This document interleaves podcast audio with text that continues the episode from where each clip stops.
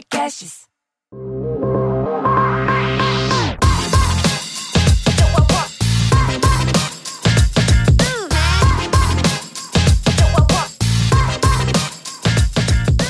Olá, sejam bem-vindos ao Deep Growth, o podcast que aborda com profundidade o crescimento das empresas. Eu sou a Tayana Legmont, Thay, e tenho aqui comigo o Gabriel Costa. Oi, Mineiro. Oi, Thay. Oi, pessoal. Bom, hoje a gente tem o prazer de receber um grandíssimo amigo nosso, uma das pessoas que eu e a Thay mais gostamos de conversar. De Isso todo o mercado. É, de todo o nacional mercado. Que é o Edson Rigonati, atualmente na, na Stella Investimentos, né, sócio investidor de várias, várias startups super legais. Rigonati, super bem-vindo, muito obrigado pelo seu tempo. Prazer estar aqui com vocês. Show de bola. Antes de eu começar aqui com a primeira pergunta, deixa eu fazer o jabá dos nossos patrocinadores que estão bancando essa nossa estrutura maravilhosa. Antes eu queria agradecer o programa do Startup SC, que é lá do, do Sebrae de Santa Catarina, um programa de, de aceleração, de fomento à inovação local, empreendedorismo. Várias startups super legais saíram de lá. O ambiente de Floripa, inclusive, é super rico em tech. Um dos grandes motivos é por causa do, do programa lá e do Sebrae. Segundo agradecimento é por Conta Simples, que é um banco é, digital, PJ, super simples, eficiente, com né, uma facilidade de criar ali vários cartões de crédito para quem administrar as despesas, para quem compra mídia. É, inclusive o GLA é, é cliente do Conta Simples. Terceiro agradecimento pro Cafeinarme Super Coffee, que é o que permite a gente trabalhar todo dia pilhadaço, inclusive gravar muitos episódios ao mesmo, no mesmo dia. Fins de semana, feriados e afins. Exato. E por fim, a Informove, que é um escritório de arquitetura e engenharia que cede o espaço aqui maravilhoso para a gente gravar também com essa infra super legal. Vamos lá, Rigonati, vamos, vamos começar. Deixa eu fazer um disclaimer pro pessoal aqui. É, provavelmente esse vai ser um dos papos mais filosóficos e menos técnicos que a gente Que vai, vai ter, exatamente por a gente já tive o privilégio da gente conviver muitos anos, né, por causa da RD, e a gente falou de assuntos completamente diversos, de aprendizado, de criança, de SaaS, de tudo mais. Primeira coisa, não vamos falar de SaaS aqui hoje. Já tem muito conteúdo sobre isso do Rigonati. É, mas vamos lá. Eu percebo, Rigonati, que a Astela, assim, do- dos fundos que eu conheço e tal, é uma das que mais tem personalidade mesmo. Seja no conteúdo, que é escrito de um jeito muito específico, é, seja na tese de investimento, seja no relacionamento que vocês têm com os fundadores e tal. E eu Tem o percebo. podcast também. É, o Stella, podcast. que também é super É. e-book, né? E, e eu entendo que muito disso é fruto da, acho que da, da- das filosofias sua, da Laura e do, e do pessoal da Astela, né? E a minha primeira pergunta, já filosofando bem, é como que os seus princípios e filosofias de vida é, têm relação, impactam a sua filosofia de investimento, na verdade? Acho que é, uma- é um, é um bom ponto de partida, Boa, né? já vamos virar, vai lá, vai lá. Acho que vale a pena pontuar que essa história toda né, de conteúdo começou com o Eric, na época ainda que a R&D chamava System Marketing. System Marketing, graças a Deus, não imaginou. E aí, num papo, a gente descobriu que a gente gostava muito de um cara em comum que, que era do Matrix Partner, né, o David Scott, que tem um site incrível que é o For the Entrepreneurs. E, e, e aquela coisa da máquina enganchou comigo, a coisa de conteúdo enganchou comigo. E naquela época também o Martino, que na época estava com a gente na Stella, é, começou a pilhar, né? Vamos escrever, vamos colocar isso para fora. E foi daí que começou essa história de, de colocar para fora. E, e de verdade, isso, como você falou, acho que tem uma, tem uma correspondência muito grande com o nosso jeito de ser, né? O meu, da Laura, na época do Martino, agora do Chalfon e do, e do Sato também. Acho que a primeira delas é, é essa coisa do virtuosismo, né? É, eu já fui músico, o Chalfon ainda é músico, a Laura sempre estudou muito e todos nós somos daquele tipo que gosta de estudar 12, 14 horas por dia até ficar bom, até ganhar as 10 mil horas, né? E, e a coisa do virtuoso acho que está extremamente relacionado com essa coisa de você estudar, de você parametrizar, de você criar é, arquétipos para tudo. E o segundo modelo mental que acho que forjou muito a gente é esse modelo de dar antes de pedir alguma coisa, né? É, que eu aprendi muito mentorando na Endeavor. E, e, o conteúdo é uma excelente forma de você criar uma conversa, né? De falar assim, olha, cara, lê isso aqui, é, se alinha comigo para daí a gente partir para alguma coisa mais profunda, né? E fica muito mais produtivo, né? Você parte do, do, de uma base já que você já gastou um tempo, inclusive, né, construindo uma narrativa e tal a pessoa parte dali e as conversas vão no, nas peculiaridades mesmo. Né? Não, e você pegou assim o Burning Hair, né? Porque assim, eu já não aguentava mais dar as mesmas mentorias, responder as mesmas perguntas. E aí acho que o conteúdo tem esse propósito, né? De você, pelo menos, o basal, você passa adiante e, e vai para avançado no papo. É divertido. Consegue entrar nos específicos, né? Muito massa. E até nessa de, de mentorar e tal, o Edson conheceu o Max né, que é o fundador da Max Milhas, e ele que me apresentou para o Max, então ele é o nosso cupido. cupido Volta e meia, Max falamos dele lá, a gente fala assim, nossa, o Edson que é o, o nosso cupido. E Tá legal, mas e aí, na prática, vocês falam lá no site de vocês que vocês investem em organizações com fundamentos consistentes, né? O que, que são esses fundamentos? Assim, tem uma forma de explicar como que vocês enxergam isso? Tem. A gente acredita muito que existem cinco engrenagens que fazem uma empresa sair do, do milhão de dólares para os 100 milhões de dólares em cinco anos, né? Que é o tal do triple, triple, double, double, double. A, a máquina de produto, a máquina de marketing e vendas, a, a máquina de customer success, a máquina de talento e a máquina de governança. E aí o que a gente percebe é que essas máquinas elas têm preponderâncias em cada um dos estágios de desenvolvimento, né? Então no começo o que vale é produto, né? Você fez o produto, botou ele no mercado, você precisa criar o canal de distribuição para chegar no Product Market Fit. Validou o Product Market Fit, você começa a vender, aí você tem que entregar. É, entregou, você tem que começar a contratar em escala. Contratou em escala, você tem que tomar conta. Então é, é esse o racional. Incrível. É a, é a maior bucha. Crescer é fácil, o duro é cuidar de gente em escala. Certamente ninguém chega ultra preparado com todas as máquinas bonitinhas e tudo mais, né? É, o que, que você vê, assim, Rigonati, que das empresas que chegam para vocês, talvez até do estágio que vocês investem mesmo, não outras mentorias, é, geralmente vocês estão o quê? Na máquina de produto e vendas? Vocês estão nesse, mais ou menos nesse... É, a gente, assim, o nosso ponto de entrada típico é o seed, é o Post Product Market Fit, né? Então, produto tem uso, tem, tem gente que adora, é, o tal lá do litmus test, né? De eu morro se eu, uhum. se eu não tiver mais esse produto. É, já tem um arquétipo de vendas, né? Já sabe como gerar lead, já sabe como fechar venda vamos agora investir para escalar. Né? Então, esse é o, é o, ponto típico. Às vezes a gente entra no pre-seed quando a gente conhece muito o empreendedor. Entendi. A hora que vocês dois forem montar a próxima, Boa, o próximo unicórnio, a gente investe no papel. É engraçado que agora eu estou lembrando aqui um monte de coisa que vocês estão falando, né? E, e você vê que o, o Edson prega o que ele faz. Nessa época, ele tinha me entrevistado para uma outra startup, eu acabei não indo. E ele falou, tá, você, vai, você pensa em fazer alguma coisa, você quer fazer alguma coisa? Ele falou, ó, toma essa lista aqui de coisas. Aí ele passou, tipo, um playbook com vários artigos. E ele falou, cara, se um dia você for fazer, vamos conversar. Mas ele já me deu, tipo assim, ó, vai, estuda isso aqui. Uhum. Quando você estiver pronta, fala uhum. comigo. E aí, no meio, ele falou, ó, tá, e tem um cara que precisa conhecer, que é o Max, mas você vê que já tinha realmente essa questão da da estrutura de eu sair de um ponto para quando eu fosse apresentar alguma coisa. Mas fica a dica, né? Se um dia a gente for, for fundar alguma coisa. Já... O bom que tá registrado tá aqui, registrado. inclusive.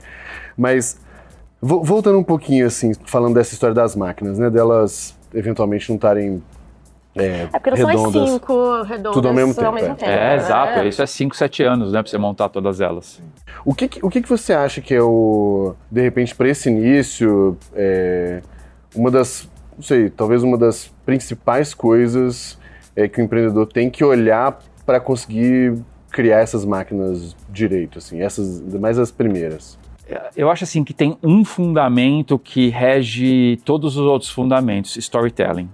Né? Então assim, quando você vai descendo nas máquinas, a gente consegue destilar quatro grandes pilares que os, os empreendedores eles carregam nessa jornada. A primeira delas é os caras são bons de montar produto e produto é storytelling, uhum. né? Quer resolver o problema de alguém de alguma forma, né? E aí para você criar o produto você precisa contar a história, uhum. né? E, e aí programar a história. Marketing e vendas é storytelling, é conteúdo. atrair gente em escala é contar é história, sonho, né? É, e atrair investidor é contar história, né? Então, eu acho que storytelling está por trás desses, de, de, todos esses fundamentos e os melhores empreendedores têm isso na cabeça, né? Ou, ou de maneira é, mais espontânea, espontânea ou estudada, né? Então, assim, é uma storytelling é uma coisa que se aprende e isso é uma coisa muito relevante. É, é, é bem legal você falar disso porque na RD, né? Eu entrei em 2013 e a história da RD, por mais que o, muitas coisas micro no meio do caminho se adaptam, mudam e tal, a linha mestre do negócio nunca mudou, né? Sempre foi, inclusive, é, as projeções do Eric lá de 2011, 2012 são assustadoras ao longo do tempo, como Sério, é, é, ridículo, é ridículo. É, é, claramente parece que ele alterou a planilha depois, assim, para aparecer o negócio. Mas eu acho que é um pouco disso, né? A narrativa tá tão clara é, e por mais que você entenda que tem mudança no meio do caminho, você entende que vai precisar evoluir daqui até aqui, que daqui vai precisar trazer a gente aqui. É, é, é, bem interessante ver isso mesmo. O que, que você acha uh, para os empreendedores que não conseguem criar né, de uma forma espontânea essa narrativa, esse, esse storytelling? O que ele tem que fazer? Estudar? Ou, enfim, qual é o passo para ele aprender a vender o negócio dele em todas as esferas, né? Para os sócios, para os funcionários, para o mercado, enfim. É, é, é uma excelente pergunta, Mineiro. Eu acho assim que é um trabalho de brincar de Moisés. Né? Não tem como você terceirizar. Você tem que subir o Monte Sinai, você tem que passar lá 40 dias e 40 noites conversando com Deus e voltar com com as tábuas, né? Então, acho que o maior erro que eu vejo os empreendedores, especialmente no começo, é isso, é terceirizar. Né? Terceiriza alguém, uma agência para vir fazer o storytelling para o time programar, uma agência para fazer o storytelling para vendas. É, e, e, tem que ser uma coisa autêntica, tem que ser uma coisa da pessoa. Dá para estudar? Dá. É, acho que a melhor recomendação que eu tenho é um, é um cara chamado Robert McKee, que é o maior escritor de Hollywood, ele tem um livro incrível chamado Story. É, é o playbook de storytelling, né? É... Vamos anotar isso é. Não, até porque a gente deixa na, no, no, na descrição, a gente já deixa a recomendação de tudo. Mas eu também vou ler. Boa. e então é isso. Então, assim, a, a, é, tem que ser uma coisa autêntica, porque a história tem que ser da pessoa. É, e sim, tem técnica. Mas te, tem perguntas fundamentais que você acha para ajudar a construir essa história? eu acho que tem, tem um arquétipo, né? É, o pessoal da Soap é incrível, o e Galvão, né, são os grandes representantes aqui do pensamento do Robert McKee no Brasil e eu aprendi isso com eles. Você saber criar personagem, né? E, existe um arquétipo. Você montar uma história com conflito para a história andar é, e principalmente você trazer credibilidade para a história, né? Porque assim qual que é a diferença de uma boa história de uma, de uma história ruim? A história boa, você acredita não. Né? Então, assim, quando você vê uma cena num filme que você fala, cara, para, fala sério, né? É, é uma má história. Sabe que é engraçado falar isso, porque... É, bom, nós vamos falar bastante de RD aqui, não tem como, porque foi o que permeou a gente muitos anos, né? É, mas quando a gente começou a fazer o RD Summit, né? O, o Eric é extremamente obcecado com o nível de qualidade de conteúdo fora da casinha, né? E a ponto de, desde o 2014, que foi o primeiro ano que eu falei, eles contratavam, acho que primeiro foi a Soap, depois o Olavo que saiu da Soap e montou a, a empresa dele, exatamente para treinar a gente. E no início, quando eu fui treinado lá, era na minha cabeça era sobre fazer uma palestra. Aí beleza. e a gente foi treinado vários anos. E aí eu entendi que na prática serve para absolutamente tudo. Quando a gente vai, por exemplo, ah, eu e a Thay está pensando num produto novo aqui do GLA. Cara, já do jeito que eu tô contando para as pessoas, eu já falo, ó, putz, é, e é esse problema, não sei o que, começa com uma emoção ruim, você vai gerando uma sem certa querer, angústia na pessoa. Sem querer, a coisa já vai construindo. É, é, que o meu caso, realmente, como a gente foi muito treinado lá, você é, isso. isso com viés de palestra, mas depois você fala assim, cara, o, o que eu tô fazendo na palestra serve para exatamente tudo, que eu preciso engajar a pessoa, se a pessoa não presta atenção em mim, já era. Eu preciso conduzir ela, ela, ela precisa vir comigo ao longo da história para ela concluir o que eu quero que ela, que ela conclua. Então é super legal você falar isso porque o, o, o jeito que eu faço palestra hoje é 80% do tempo aqui só num bullet point, tentando encaixar, puta, mas como que se conecta com isso aqui?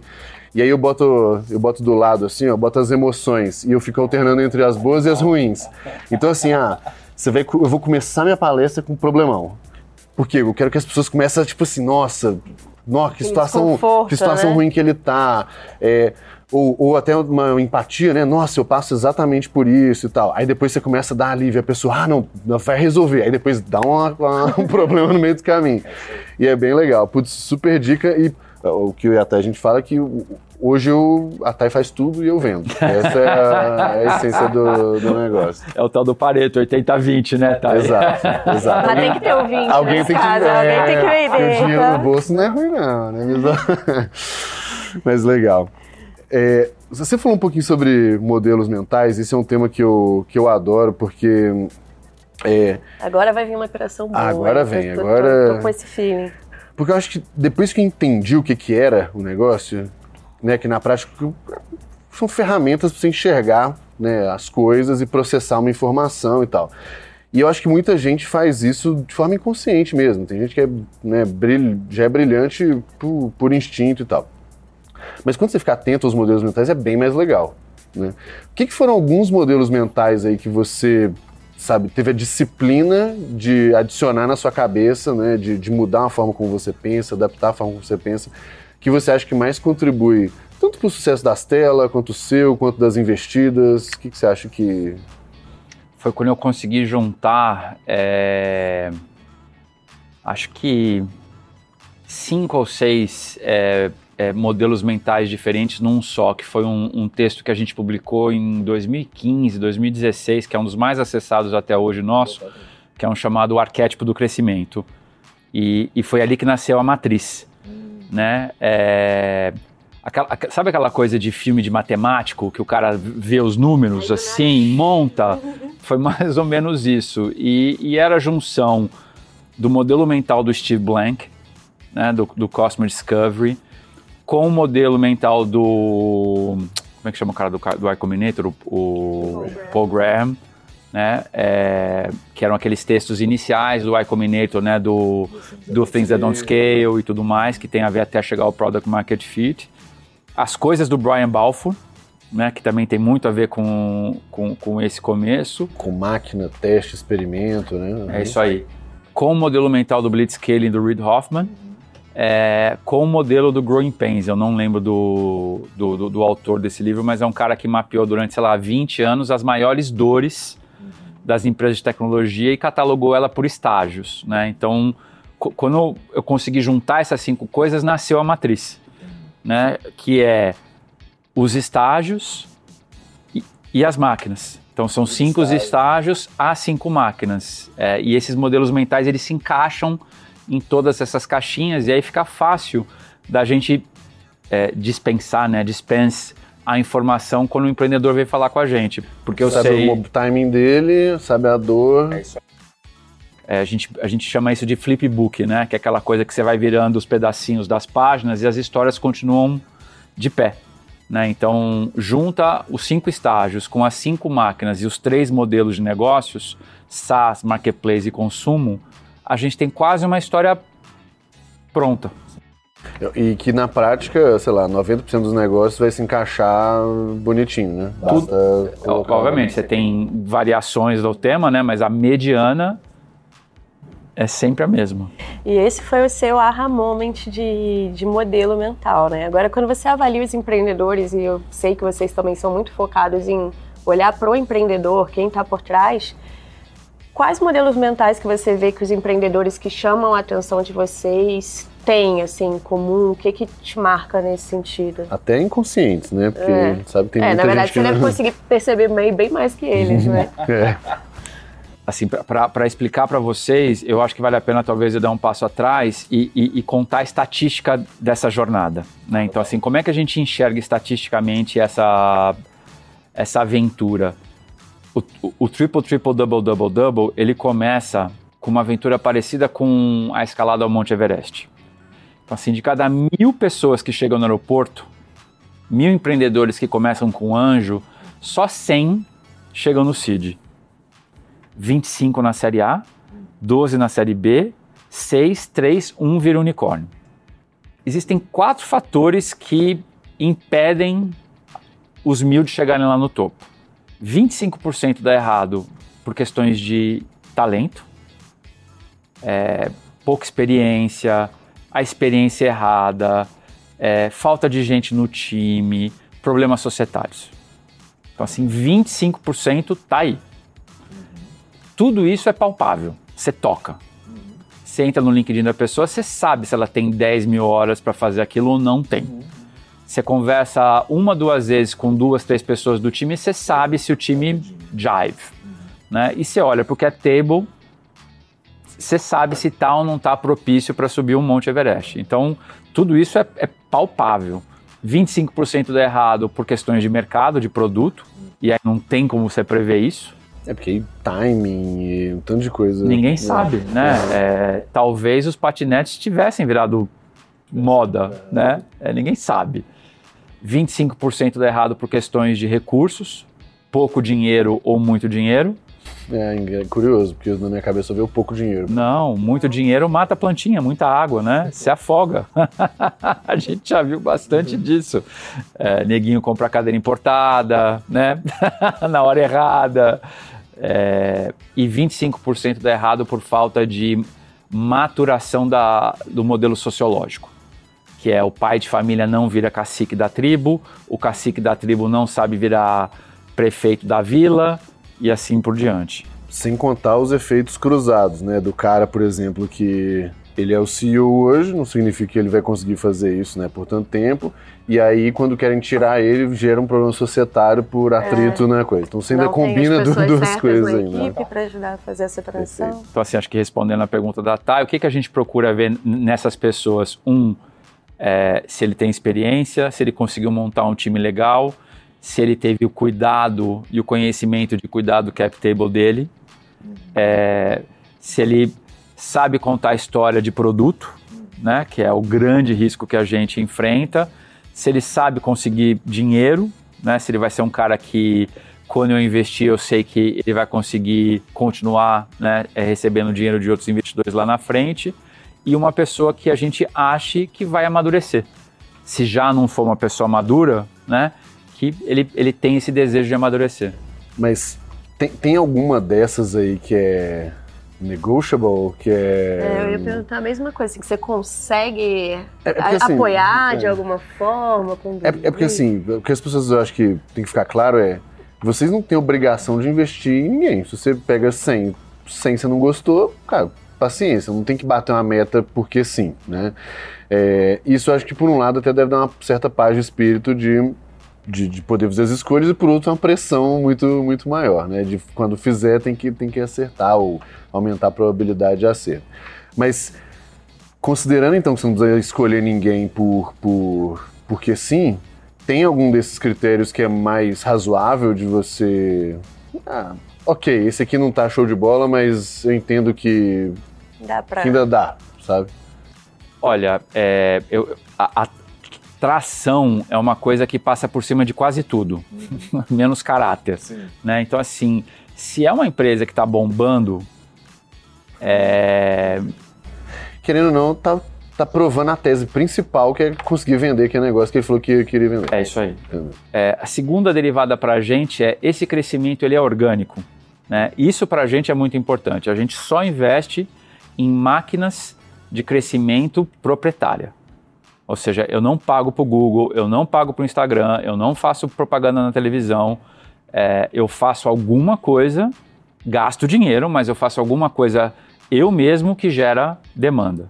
Então, no caso da RD, é, é, é produzir conteúdo, no caso da OMI, é visitar contador, no caso da Salve, é conteúdo no Instagram é, comunidade, eventos, né? Então, assim, coisas que sejam sustentáveis do ponto de vista de investimento. O que, o que não significa que a empresa não pode investir em ads, não é esse o ponto. O ponto é que o crescimento não está baseado, baseado na, naquele nisso. playbook. Entendi. Engraçado, porque essa história do, do conteúdo, quando eu conto para algumas pessoas da RD, que em 2015, quando eu peguei o time de growth, naquele ano de 2015, a RD já estava bem assim. A gente gastou 40 mil reais no ano em ads. A RD já estava, quer ver? Já estava acima de 3 mil clientes lá. Estava num, num ritmo bem, bem forte.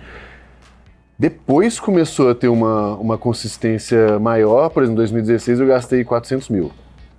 Mas 400 mil perto de um e-commerce, por exemplo, Não é? tô falando um ano, né? É nada. Então, é, é curioso isso porque, de fato, a gente teve uma, uma injeção de grana ali, porque também, se eu posso botar gasolina, por que não? Mas realmente toda a tese é, de crescimento da RD foi em cima de conteúdo orgânico, autoridade e colher os frutos desse negócio. Aí depois evento, que faz parte disso tudo, mas um... Que é uma coisa que custa dinheiro, né? As pessoas acham que o tráfego orgânico não custa nada, mas enquanto você gastava 400 mil reais por ano de ads, quanto de salário a RD pagava para todo há o time? quantos anos, né? É, há quantos anos para todo o time que cria conteúdo e faz os eventos? Eu te garanto que era 10 vezes maior do que isso. É, inclusive eu faço uma. Às vezes as pessoas me perguntam assim, ah, eu boto o time no CAC, não sei o que e tal. Aí eu falo assim, fazer um. Ah, depende um pouco do modelo, tal, mas assim, o exercício mental que eu faço muito rápido é. Imagina que você paga 20 pessoas no seu time de conteúdo todo mês, todo mundo sênior, 15 pau por mês para cada um, construindo conteúdo durante um ano. Depois de um ano, de fato, seu tráfego está lá em cima, está gerando muito cliente, sem gastar um centavo em ads. Foi CAC zero o negócio? Claro que Eu não. acho que não, né? É isso aí. Porque essa. CAC é fully loaded. E, e a diferença é que não é porque não está dando resultado no mês seguinte ou no mês corrente que não existe esse Não tá custo, essa conta. despesa e tal, né? A gente, a gente olha para o fully loaded e a gente olha sempre num período de 6 a 1 ano. Então, assim, para a gente o mais importante é tudo aquilo que eu botei em crescimento esse ano, quantas vezes gerou de nova receita no período seguinte. Acima de uma vez, você tem um grande negócio. Legal. E aí você estava falando desse, dessa capacidade de ter canais proprietários e crescimento orgânico. Tem alguma outra, outra forma que vocês avaliam o potencial de crescimento das empresas? Além dessa capacidade?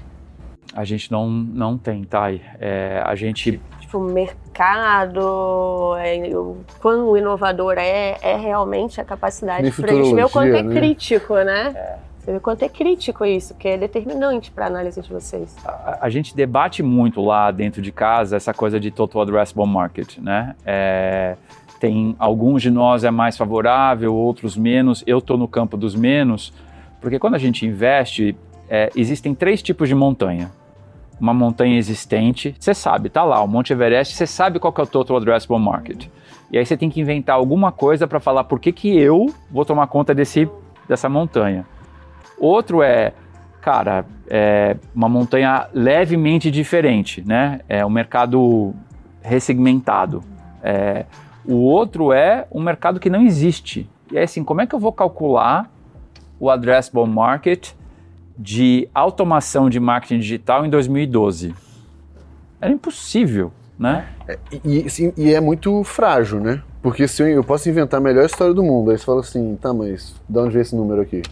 Acabou, né? Agora, se você vem com uma história e fala assim, olha, tem 100 pessoas ou 100 empresas né, que estão comprando, estão consumindo isso aqui, é, e a cada visita, a, a cada machadada que eu dou na terra, eu consigo pegar cinco minhocas, né?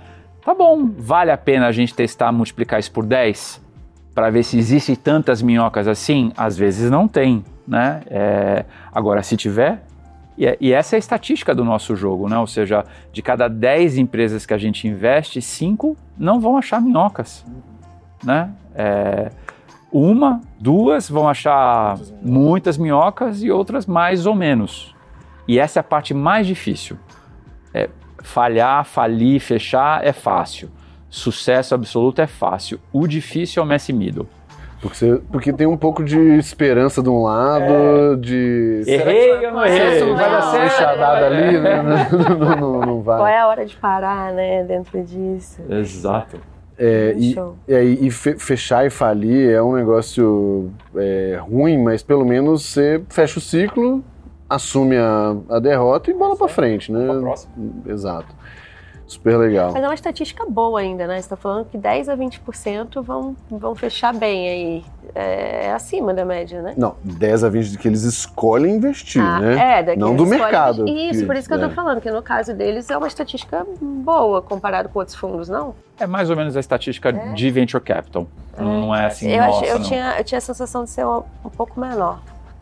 Vamos falar das empresas B2C aí, porque a gente, sempre, a gente sempre fala dos B2Bs do, do Edson e eu fico curiosa de saber dos B2Cs também. Vamos falar das investidas, mas pode abrir, eventualmente tem uma que você conversou, até não investiu e quer falar, então não tem problema. Mas do, do caso de vocês, algumas B2C que eu me lembro, que eu acho que são bem legais, é Salve e Bom para Crédito, por exemplo. Acho que são bem, bem massa mesmo, volumão e tal. É, o que que... Um, o que, que você entende que tem de diferença essencial desse para os negócios mais tradicionais ali? Por exemplo, será que tem uma estrutura de customer success mesmo no negócio B2C? Ou qual é a variação que esse negócio precisa ter? E alguns pontos de atenção no B2C que não estão presentes no B2B ou não estão tão fortes no B2B, assim. O B2C é mais difícil de maquinar, porque ele é mais, ele é mais difuso, é mais difícil de focar, né? Porque você, você não consegue, na, na demografia, criar usos de casos é, tão distintos quanto a gente consegue criar no, no, no B2B em SaaS, é, mas ele é muito mais escalável. Né? Então, assim, quando a gente fala de alfa, que é o que a gente faz como investidor, consumo é, é, é muito mais significativo do que, do que empresa. É, o, o que, que eu acho que a, a história da Salve ensinou para a gente? Né? É, primeiro, a potência de você ter uma marca antes de você lan- lançar a empresa. Né? Acho que talvez a coisa mais legal que o Dani, a Márcia e a Ju fizeram foi lançar um, um manifesto da empresa antes de saber que produto que eles iam fazer. É, isso gerou uma conversa no Instagram, isso gerou uma oferta quase que infinita de gente querendo trabalhar na empresa via LinkedIn. E com isso eles fizeram Product Market Fit, né? ou seja, foi com essa base que eles descobriram que produto eles não sabiam qual era o primeiro produto. Né? É, descobriram junto com a comunidade e aí aprenderam a crescer com a comunidade via social e via educação. É, mas assim, essa, essa equação que a gente consegue fazer mais em SaaS, né? Quantos vendedores eu tenho, qual que é a produtividade média do vendedor, é mais difícil no consumo. Voltando na, na história da Salve, é, eu acho que tem um outro ponto interessante também aí. Eu não, minha visão de fora, eu conheço um pouquinho o pessoal lá, mas minha visão de fora é isso, mas não sei se é a verdade. É o poder também que uma pessoa influente tem de transformar um business ou de criar um business, que é o caso da Ju, né? da, Ju, Petit. da Juliana Petit, é. que é uma influencer, né? Eu, eu até nem sei a história dela Apresentadora de exatamente, é, é, eu não sei, mas ela de fato tinha uma influência ali naquele meio. E o fato, eu acho que combinado disso, né? Pô, um manifesto legal, uma identidade visual muito única, totalmente fora do, do padrão, né? De beleza, aquele negócio às vezes super clean. E eram branquinho, fundadores muito fortes também. Eu já trabalhei com a Márcia. É, é- É, não, não, é não- uma combinação, acho que ali foi uma combinação, mas realmente, esse lance ali do negócio ter surgido muito a partir dessa influência e dessa É que eu não sei se no marca, é- B2B uma pessoa sozinha é conseguiria ter um peso de influenciar o crescimento do negócio, Não. né? Não tem, né? E o que eu acho que foi diferente na história da Ju, ali junto com o time da Salve, foi o fato dela estar dentro, né? Porque até então no mercado a gente tinha tido várias histórias de influenciador como investidor, né? Como um- uma figura ali periférica. É, é- ela, ela, ela veio para dentro da marca, né? Então assim a marca também é ela como pessoa, a- trouxe isso, virou isso. E o mais incrível no caso da Ju é que ela é uma, é uma máquina de produto, né? Porque assim, a conversa dela permite esse tipo de, de, de busca, né? Tanto que uma das inovações da, da Salve é Product Discovery. É uma máquina, né? De, de descobrir qual que é o próximo produto que eu vou lançar. É, e, e aí é um, um ciclo muito maluco, né? Porque se, se você pega uma pessoa influente e aí cria toda uma, uma narrativa, que é exatamente o que a gente falou mais cedo aqui, né? Cria uma narrativa boa em cima ali, cria um produto. Quando você cria produto, já tem uma demanda super latente pelo negócio, porque você criou em cima da, de uma demanda existente. O fato de você eventualmente ter um número limitado no início, seja por produção, seja por estratégia mesmo, de escassez e tal, faz o ciclo ficar girando Exato. e aí ela faz isso N vezes, né? Exatamente. É, é, a máquina doido. deles é essa. Isso. E a comunidade como um todo é, se recomenda, se, né, as pessoas ficam orgulhosas de ser meio que o beta, o de contribuir para o negócio. é maior, né? Mas é difícil, porque o ano passado, o ano, agora ano retrasado, né? Eles passaram por uma mega crise. Um Tiveram um problema de produto e aí, assim, aí você vê a força dos haters. É, e foram, assim, dois, três meses tenebrosos. Você falava assim, caraca, né? Então, e a gente tinha acabado de fazer a Série A, e aí acho que aí entra a experiência do empreendedor, né? Então o Dani já fez Web, web Motors e carros, minha vida, né? Então, assim, o cara já é parrudo, uhum. né? É... E ele tomou a decisão mais corajosa que eu já vi tomando, alguém tomando até hoje, que foi falar: quer saber de uma coisa? Eu vou falar. Nunca no Brasil tinha havido um recall de produto de beleza. De centenas de bucha que já aconteceu, nenhuma marca nunca teve coragem de falar, gente, Isso mesmo deu problema, deu problema me devolve. Uhum, perfeito. Esse é um outro ponto, assim, que quando eu migrei para Singu no B2C, é, é isso. O, o, lado de social media, de um modo geral, tem um impacto muito bom se você aprende a usar o negócio. Só que é uma escorregada é, para tomar uma chuva de é hate, é... meu Jesus. Esse ano passado, é, o ano passado, né, por causa da, da pandemia, foi o ano que eu mais criei casca, assim, no fim das contas, porque por várias coisas, assim, mas é, ainda tem gente que, que o trabalho é problematizar, né? Então é só para piorar. Mas assim, resumindo, a gente tava é, voltando para a rua funcionar mesmo na, na pandemia, porque as minhas meninas estavam desesperadas, as mensagens que a gente recebia assim, cara, vou passar fome semana que vem. Esse era o nível do negócio. E aí a gente falou assim, cara, tem cliente de um lado querendo fazer o serviço, tem pessoa querendo prestar o serviço se eu conseguir pelo menos cuidar desse negócio direitinho, não tem por que eu privar essa pessoa de ganhar dinheiro, enfim. E aí a gente decidiu tomar essa decisão. Aí, aí fez isso. Aí beleza, tomamos um tanto de porrada, mas a gente sobreviveu e a gente fez uma estratégia esperta no início que foi toda a grana da nossa margem né, na venda do produto, é, a gente começou a doar para as meninas de grupo de risco. Então, de fato, a gente ficou zero receita um mês e meio, assim, né, mais ou menos. E aí, pelo menos, esse foi o escudo pra gente. Porque a intenção não era ser o empresário explorador, blá, blá, blá, aquele negócio. Aí, essa foi uma primeira coisa. Quando a gente. Aí a gente estava super cauteloso. Depois de acho que uns dois meses, a gente falou assim: ó, vamos começar a rodar ads bem de leve para ver o que, que, que, que acontece. Aí começamos, mas no primeiro dia, primeiro dia, Cara, aí botou uma imagem lá, rapidinho, não sei o quê. Aí teve uma jornalista, não importa quem, é, nossa, textão, é, porque a gente explora, não sei o quê. Aí falou da imagem que a gente usou no Eds, que eu não acho que estava uma boa imagem mesmo tal. Mas é isso, e o nível de hate muito, muito, muito forte. Então, se o empreendedor não tem. No caso do, do Dani lá, foi tranquilo, né? Eu acho que não foi fácil, mas pelo menos ele conseguiu por casca mesmo, porque o negócio do B2C, do mesmo jeito que é legal quando dá certo, é um terror quando, quando dá pau, assim. Fico pensando se eu quero continuar nesse mundo. Por um lado é legal, mas por outro oh, é... Eu curto, desde a época que eram 8 mil tickets por dia porque a vaquinha da pessoa morreu no colheita feliz e a pessoa não sabia que a vaquinha ah, é. morria. A Thay tô... tem esse, tô, tô tem esse histórico aí. Nossa, tá doido. Mas, aí, mas eu, eu acho assim, só fazendo uma ponte com o que vocês estão fazendo, por que, que eu acho incrível esse tipo de iniciativa? Porque a gente precisa. O, o, o, pessoal de consumo precisa ter a mesma disciplina que o pessoal de SaaS. Né? É, qual que é a grande diferença? Geralmente SaaS está na mão de engenheiro. O engenheiro é mais disciplinado e essa coisa da maquinação está mais na cabeça do engenheiro. Né? É, quem vem de, de negócios, de, de, de, outras esferas, tem menos isso. Né?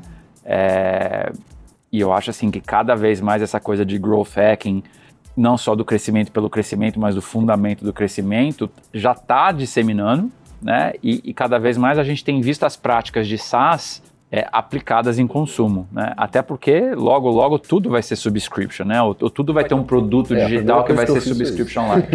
é, e, e, essa é uma pergunta que a gente tem, assim, para você, né? Que, que, que grandes aprendizados você tem ali do, do SaaS, né? Dessa maquinação toda.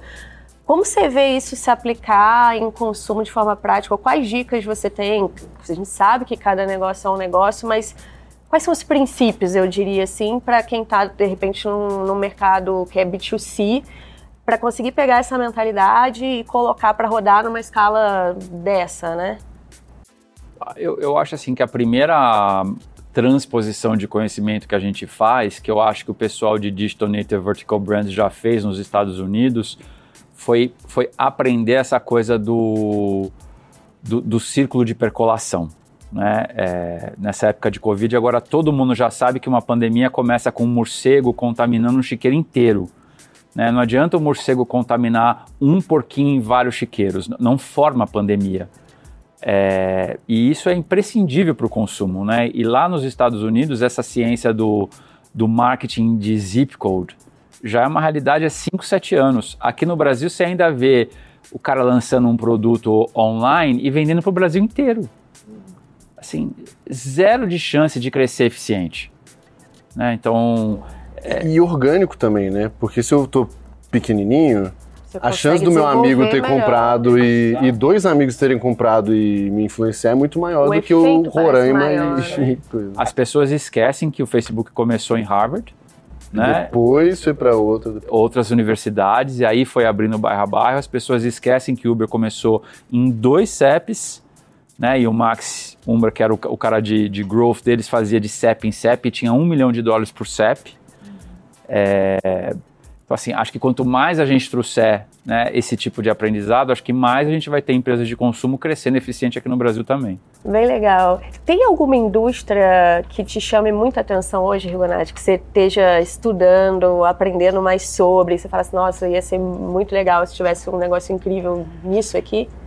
Eu acho assim que de uma maneira geral uma coisa que a gente está vendo que é bem interessante é, é essa fusão dos modelos, né? Então, assim. Muito, muito. Tudo é fintech tenho... agora, começa oh, por Não, mas eu tenho falado muito disso. Você sabe que mesclar coisas, características de diferentes modelos de negócio. É o tanto de e-commerce que está virando marketplace, que, que tem que vira fintech. Que... porque as coisas começam a fazer sentido, é cara. É Você cria um ecossistema em volta do negócio. O nome disso é Market Network. Né? Quem criou esse nome foi, foi a NFX, que é um, é um fundo de venture capital lá nos Estados Unidos, justamente que essa combinação do SaaS, que é uma relação sistêmica recorrente, com a transação, que é eu vender alguma coisa e ter o upside da relação, com o social network, que é gerir a comunidade. Né? Então, o GitHub é, é uma combinação desses três modelos de negócio. E o que a gente tem visto é, a década passada, em enterprise, a gente viveu a, a consumirização da enterprise, né? Você tinha que desenvolver sistemas tão legais para a empresa quanto o Facebook, o Twitter o Snapchat. Agora, com 10 anos de utilização de SaaS nas empresas, a gente quer a mesma experiência do SaaS na nossa vida. Uhum. Né? Então, assim, as pessoas estão começando a comprar SaaS para gerir as suas coisas de dia a dia, né? seja beleza, seja transporte, é, e acho que essa migração vai fazer parte dessa, dessa próxima década. É, inclusive, esse último ponto que você falou foi uma das grandes teses do RD Station Marketing Lite, né, que eu comecei lá e depois o, o pessoal tocou, que era uma lógica do, do B2B, de um modo geral, também está comprando como B2C. É no fim é, cara, por que, que eu não, eu posso experimentar meu tênis antes de eu comprar? Por que eu não posso experimentar esse software? É né? E, e não mais aquela dinâmica ultra corporativa de enfiar a goela abaixo das pessoas. Por quê? Cara, se meu funcionário, ninguém está usando esse negócio, é horrível, é, é só custo, né? E, inclusive, é, o, o que eu achei mais legal quando eu estava estudando essa história era o, a forma como o Slack vendia né? Porque o, o, Enterprise do Slack. Então, eu falo, toda vez que eu tô palestra, alguma coisa, eu falo, você nunca conversou com nenhum vendedor do Slack, garanto. Porque não, a gente não é o tipo de pessoa que o, que o vendedor do Slack conversa. O que, que ele faz é, Deixa, vai usando, vai usando, vai usando, e depois ele vai lá e mapeia. Fala assim, ô empresa X gigantesca. Tem X usuários. Tem 780 funcionários você usando, só que desorganizado, sem compliance, Sem histórico. sem histórico, não sei o quê. Vamos organizar essa bagunça? E a empresa olha e fala assim, pô, já tenho adoção de 30% dos meus funcionários de um negócio que eu nunca nem pedi para as pessoas usarem, né? É muito doido o poder que esse É negócio animal. tem. né? É, quem fez isso muito bem aqui no Brasil foi o Alessio na Pipefy. Exatamente nessa estratégia Hub and Spoke. Total. É, o, o, o Pipefy, inclusive, para mim é um dos.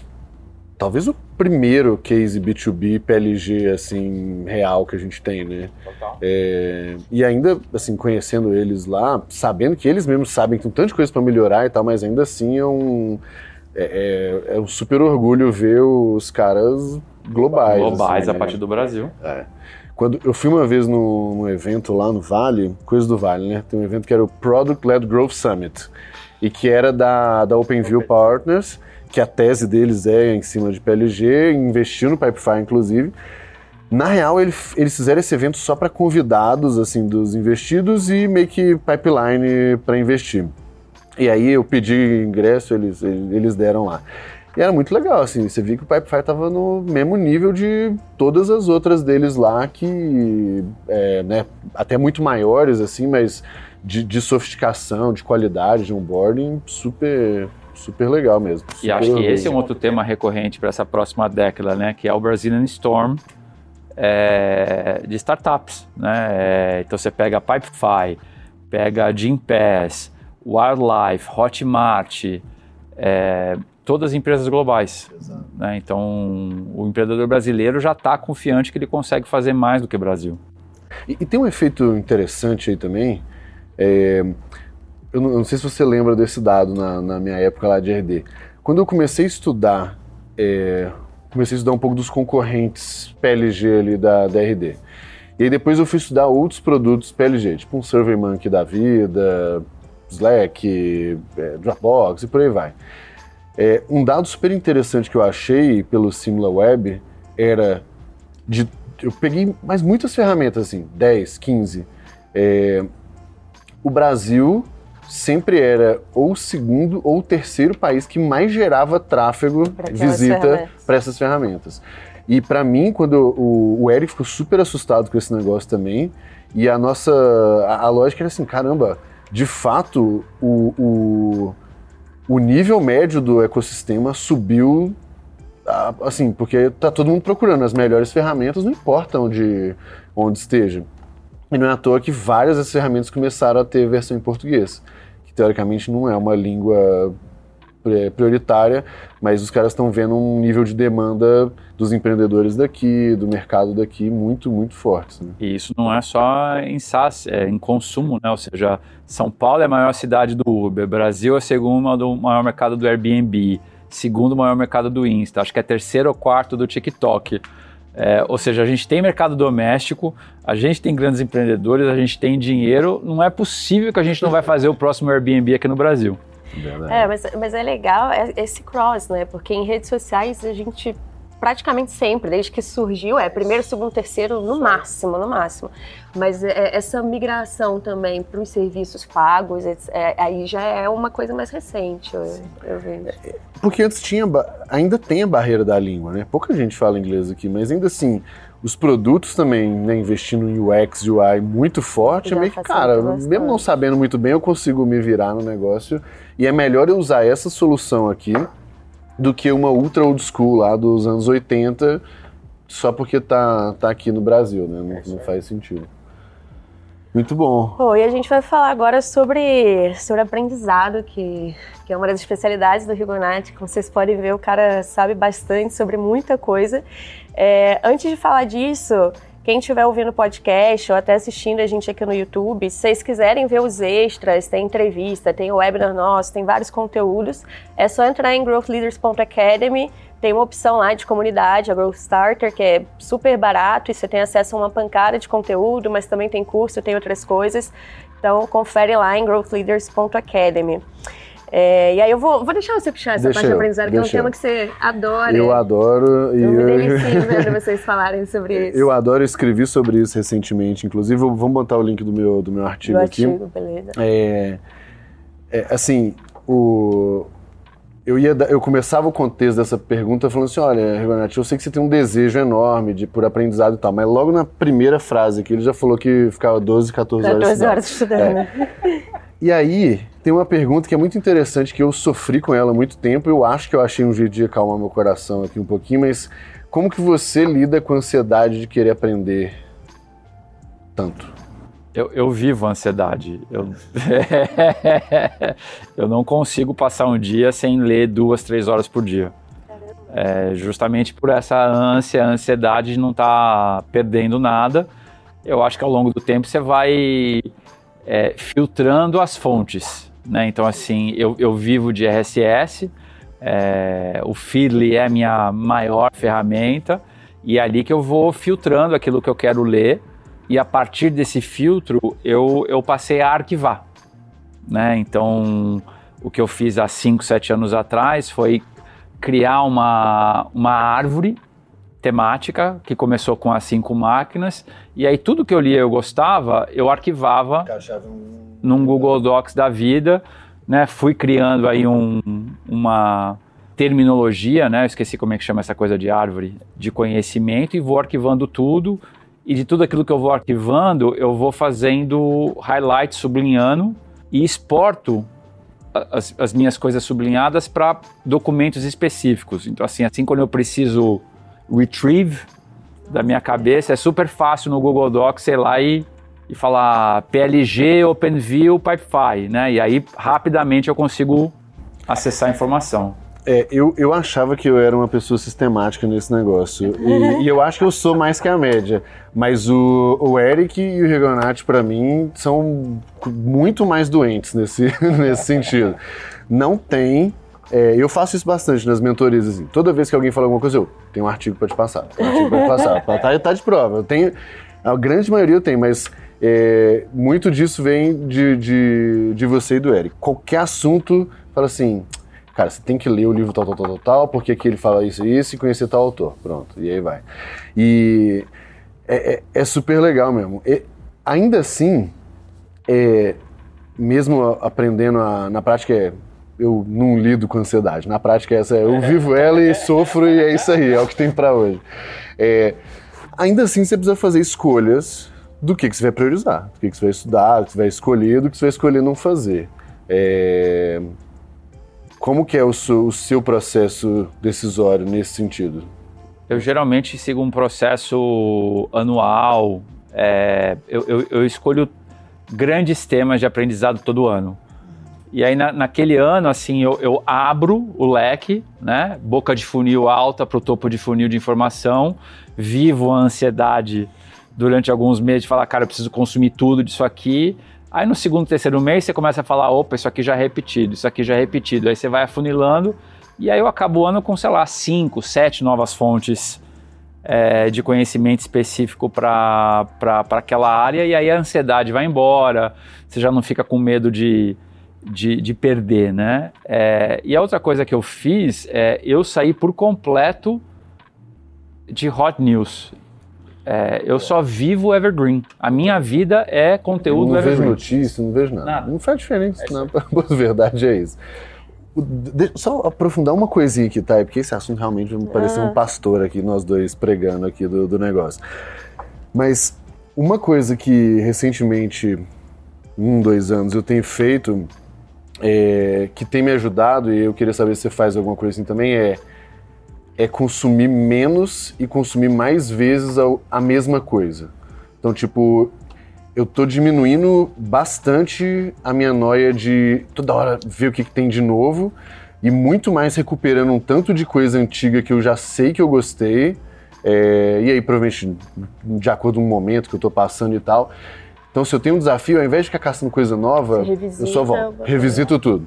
Porque a maturidade que eu tenho um ano depois, dois anos depois, é, é outro artigo, outro texto, outro livro, outro tudo. Isso é um negócio constante pra você também?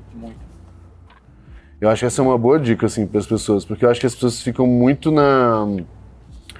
na meta das coisas, de artigos lidos, livros lidos, não sei o que lidos. E na prática é, é isso, vaidade né? total, né? Total. É. Eu fiquei curiosa com uma coisa, se você puder compartilhar, Edson. Quais os temas desse ano que você escolheu aí, que você deve estar nessa etapa do funil? Eu estou há três anos expandindo o meu conhecimento de desenvolvimento pessoal, psicológico, religioso. Então, por exemplo, 2021 para mim vai ser o ano da Bíblia. Eu nunca tinha lido a Bíblia e eu achei um plano e estou lendo todo dia um, um, pedacinho, a ideia ao longo de 360 di dias ler os 66 livros. É, Como tem sido? Sido animal. É mesmo? É impressionantemente igual ao que a gente vive no dia a dia. a, a, Bíblia é muito mais prática do que eu imaginava. tem, tem, uma. Não sei se você conhece o Naval do Andrew claro. lógico, né? O Naval fala que. Ele fala assim, cara, eu só gasto tempo lendo as coisas antigas que resistiram ao tempo. Pronto. Porque se, se o negócio resiste, pega um livro lá de março dos anos 70, se ele, se ele ainda está vivo até hoje e tal, ele, muita gente já tentou descredibilizar o negócio é, no meio do caminho. Se no, existe no... a história de Adão e Eva durante milhares de anos, é porque tem um bom motivo, né? e a gente vive Adão e Eva todo dia. Não, e, e, mas você é religioso ou realmente a leitura não é sobre religião, é sobre é, o desenvolvimento mesmo, pessoal, situações, aprendizados, ponto. Independente das crenças. Não, tem um lado espiritual também. Tem, acho que tem o espiritual, tem o intelectual de entender um pouquinho a história. É, acho que tem a coisa do pessoal sociológico, porque a, a, Bíblia tem muito essa coisa de como viver com gente, né? Então, assim, cê, vamos pegar a história do Êxodo, né? Cara, cê, a história do Êxodo é a história de todo empreendedor. Você tem que convencer um monte de gente a largar o bem bom do Egito para ir para o deserto, para achar uma terra prometida que não existe, não chega. Assim, é incrivelmente parecido o desafio do Moisés e o Arão com, com o que a gente vive no, no dia a dia. É, eu acho que tem um lance também dessa, dessa prática da, da busca por diferentes significados, né? E da interpretação, porque você lê a Bíblia provavelmente é diferente da interpretação que eu vou ter, mas o, o conceito ali por trás é, é muito próximo. E aí, falando até desses aprendizados talvez não tão formais, o que, que você acha que você mais aprendeu com as investidas de vocês? Humildade. Porque eu, eu, eu tenho uma arrogância intelectual muito grande. É, parece que não, né? É. o, que, que, o que, que eu falo? Eu falo que eu sou publicamente humilde e internamente é. completamente arrogante. Exatamente. Os meus sócios, né, as pessoas próximas sofrem com essa arrogância, porque eu acho que eu sei mais que todo mundo. Para a pessoa falar comigo sobre o tema, ela tem que ter lido dez vezes mais do que eu. É, isso é um problema, né? É, e aí quando você começa a encontrar com gente como o Eric, como o Dani, nas empresas que você investe, você fala, opa, peraí, né? Esse. É bem por aí. É, né? preciso aprender a.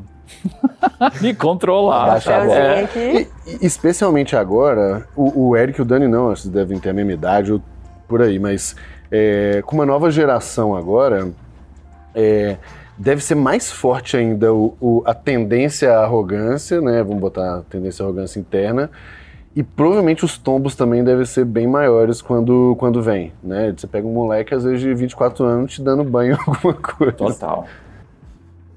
E aí você tem que aprender a falar, opa, né? Passou meu Zeitgeist, agora vem o Zeitgeist de outro, de outra geração, e isso vai acontecer cada vez mais. Eu acabei de fazer 50 anos, né? Então é, a próxima geração provavelmente não vai nem querer falar comigo. Não, cara, e eu com 35 já sou mais do que veterana, tipo, nesse mercado é, é doideira total. Bora finalizar? Indicação Vamos. de livro. É, para você é difícil perguntar isso, né, Rigonati? Mas a gente queria saber, assim, não só livro, mas três fontes de conhecimento. Pode ser podcast, pode livro, ser livro, autor. pode ser blog, autor, é, três que você acha muito relevante nessa pegada, esse universo que a gente discutiu aqui hoje? Ah, eu acho que talvez eu focaria nessa, nessa parte de desenvolvimento pessoal, que é um tema que tem sido mais presente para mim. E essa coisa de saúde mental, eu acho que faz parte dessa próxima geração, desse próximo Zeitgeist, né? Então eu recomendo demais a uh, Reboot. Ah, você me falou há alguns anos já. Que tem a ver com o trabalho da tua mãe, da mãe é. né? Ah, é muito legal mesmo. E não tem no Brasil ainda nada ah, parecido, é. né? Tá aí um, uma oportunidade gigante. Vamos montar um negócio disso aí, Rigonati, vamos nós dois Mas construir a, alguma coisa. O que eu acho legal dessa história é que o Jerry Colonna, ele era um investidor Exato. de venture capital, tentou suicídio, né? Foi passar um tempo tentando se achar, se achou e voltou e falou: "Eu quero ajudar as pessoas a não passarem por isso", né? E nesse nosso mundo onde a busca para o sucesso é uma coisa de todo dia, né? Jornada de 12, 14, 20 horas todo dia, se abandona a família, abandona amigo, né? Então assim, a gente tem que aprender a lidar com essas coisas da gente mesmo, né? Das pessoas próximas da gente. Então, eu recomendo demais esse tipo de conteúdo, esse tipo de busca. Hoje eu recomendo para todos os empreendedores com quem a gente está junto, meu time, você tem que ter uma pessoa fora do teu dia a dia para te ajudar. Pode, você pode chamar de psicólogo, mentor, coach, padre, o que for. Mas assim, é o conceito da governança. Para que, que tem conselho de administração? Para ter alguém fora olhando e te ajudando. A gente tem que ter isso na nossa vida. Porque senão a gente só olha para dentro e você não consegue andar para frente. Eu, eu sigo assim centenas de VCs, é a minha ma- maior fonte. É, talvez o cara que eu mais chame atenção é o Above the Crowd, é, do time do, do Benchmark Capital. É, e gosto muito do pessoal da NFX. Tá anotado. Sugestão aqui pros nossos é, ouvintes. E pra gente Pra também, gente, sim. lógico. E É. quem sabe a gente não faz um curso junto de Network Effects. É, o NFX tem uma bíblia de Network Effects que é incrível. Os 19 tipos de, de efeitos de rede e como criá-los. Nossa, Ó, excelente. é, ó, tem um. De novo, tá registrado. vai prometendo, vai. Não, é bom porque a gente. Eu comecei a conversar com a Laura ano passado, no fim, então vai ser um bom, bom ponto pra gente voltar agora que passa, passou um pouco do turbilhão de, de fim de ano. Ó, eu acho que vai ser legal. O GLA e as telas esse ano com algum conteúdo junto vai ficar, vai legal. ficar legal. Gostei.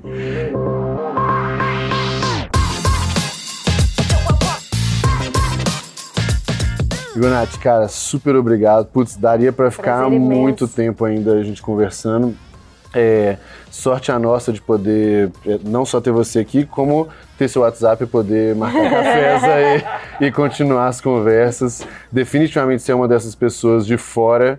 É, não sei quem já teve a oportunidade, assim, o Rigonati ele é um cara super simpático e super intolerante com mediocridade ao mesmo tempo. Direto, então, né? super direto, Papo pragmático. Então, cara, viu que alguma coisa não tá funcionando, não tá funcionando. Inclusive, eu não sei quantos empreendedores não gostam de você por causa, por causa das palavras. Deve ter vários. É, mas eu acho putz, super importante, super essencial mesmo. Ah, Obrigado muito obrigado. Obrigada. Parabéns pela iniciativa. Obrigado. Valeu.